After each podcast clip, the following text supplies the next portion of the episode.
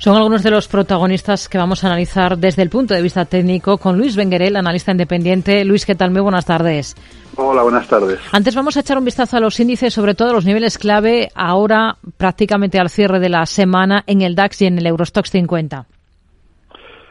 Sí, eh, como bien comentabais hace un rato, llevamos dos días de, jornadas un poco de retrocesos, pero, pero hemos empezado un año espectacular, por lo tanto hay que ir a buscar un poco los soportes lejos. En el caso del DAX se movería en torno a los 14.700 y la primera gran resistencia estaría en los máximos del año 15.300 y en el caso del Eurostox el gran soporte se movería en torno a los 4.000 puntos y la primera gran resistencia también cercano a, los máximos de este año que son los 4.200 puntos. Hmm. Si miramos a valores, hoy tenemos destacada por ejemplo a Saipem, la firma de ingeniería italiana, por un contrato que se ha adjudicado en Brasil, está subiendo de forma clara en bolsa, más de un 7%. ¿Le gusta el valor? No mucho.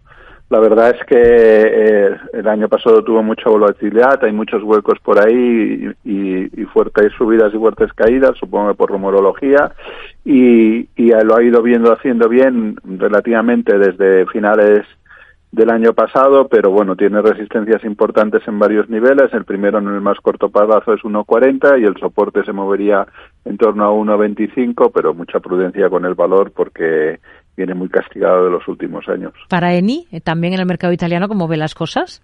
Mucho mejor. Un importante desde octubre del año pasado, de que se movía en torno por debajo de los 11 euros. Tiene la primera resistencia eh, que la ha tanteado estos días a niveles de 14.55, eh, pero viene haciéndolo bien. La primer, eh, en caso de romperla iría a buscar niveles de 16 euros y el soporte ahora en el corto plazo sería los 14 euros. Hmm. Seguimos en Italia. Allí miramos a Generali porque hoy ha arrancado un programa de recompra de, de acciones propias para aplicar su plan de incentivos a largo plazo. ¿Cómo está técnicamente ahora mismo Generali? Pues la verdad es que muy bien, eh, lo viene haciendo bien igual que comentábamos con Eni. En este caso hoy ha roto la resistencia que se movía en torno a los 17.60. Vamos a ver cómo cierra. El siguiente objetivo de resistencia se mueve en torno a los 18.50, pero la verdad es que muy bien y yo me mantendría en el valor para ir a buscar esos niveles de 18, 60, 19 si estuvieras dentro. Mm. Y si entramos, pues con un, con un stop a niveles de 17, 30. Tenemos em, recorte de previsiones de beneficio en Siemens Energy por los problemas, dice, de Siemens Gamesa. ¿Cuáles serían los niveles clave en este valor? Bueno, eh, también lo viene haciendo bien. En este caso viene con un rebote importante porque viene desde noviembre del año pasado desde los 10 euros. Ha encontrado la primera resistencia psicológica que es en torno a los 20 eh, y la ha rechazado y de momento el gran soporte se mueve en 17.70, 17.60. Si estás en el valor me mantendría y si no entraría con, con la, esperando que no pierda el soporte de los 17.60.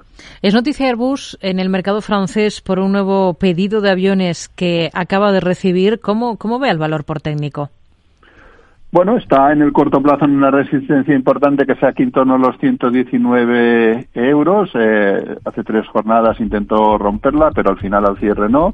En caso de romperla, la siguiente resistencia importante se mueve en torno a los 122 y la verdad es que lo viene haciendo bien y, si rompiera esta resistencia eh, tiraría con mucha fuerza porque desde el año 2020 que no vemos niveles de 130, 130 y pico, que sería el siguiente objetivo, 130, 135. Hmm.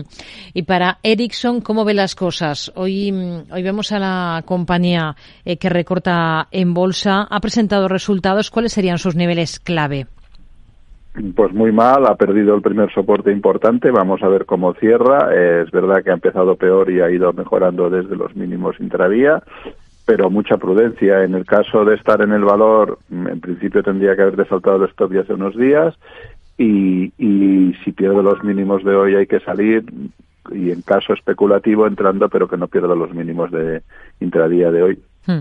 Pues nos quedamos pendientes de, de, los niveles de esta compañía y de todos los protagonistas del día en Europa. Luis Benguerel, analista independiente. Gracias. Muy buenas tardes. Adiós, buenas tardes.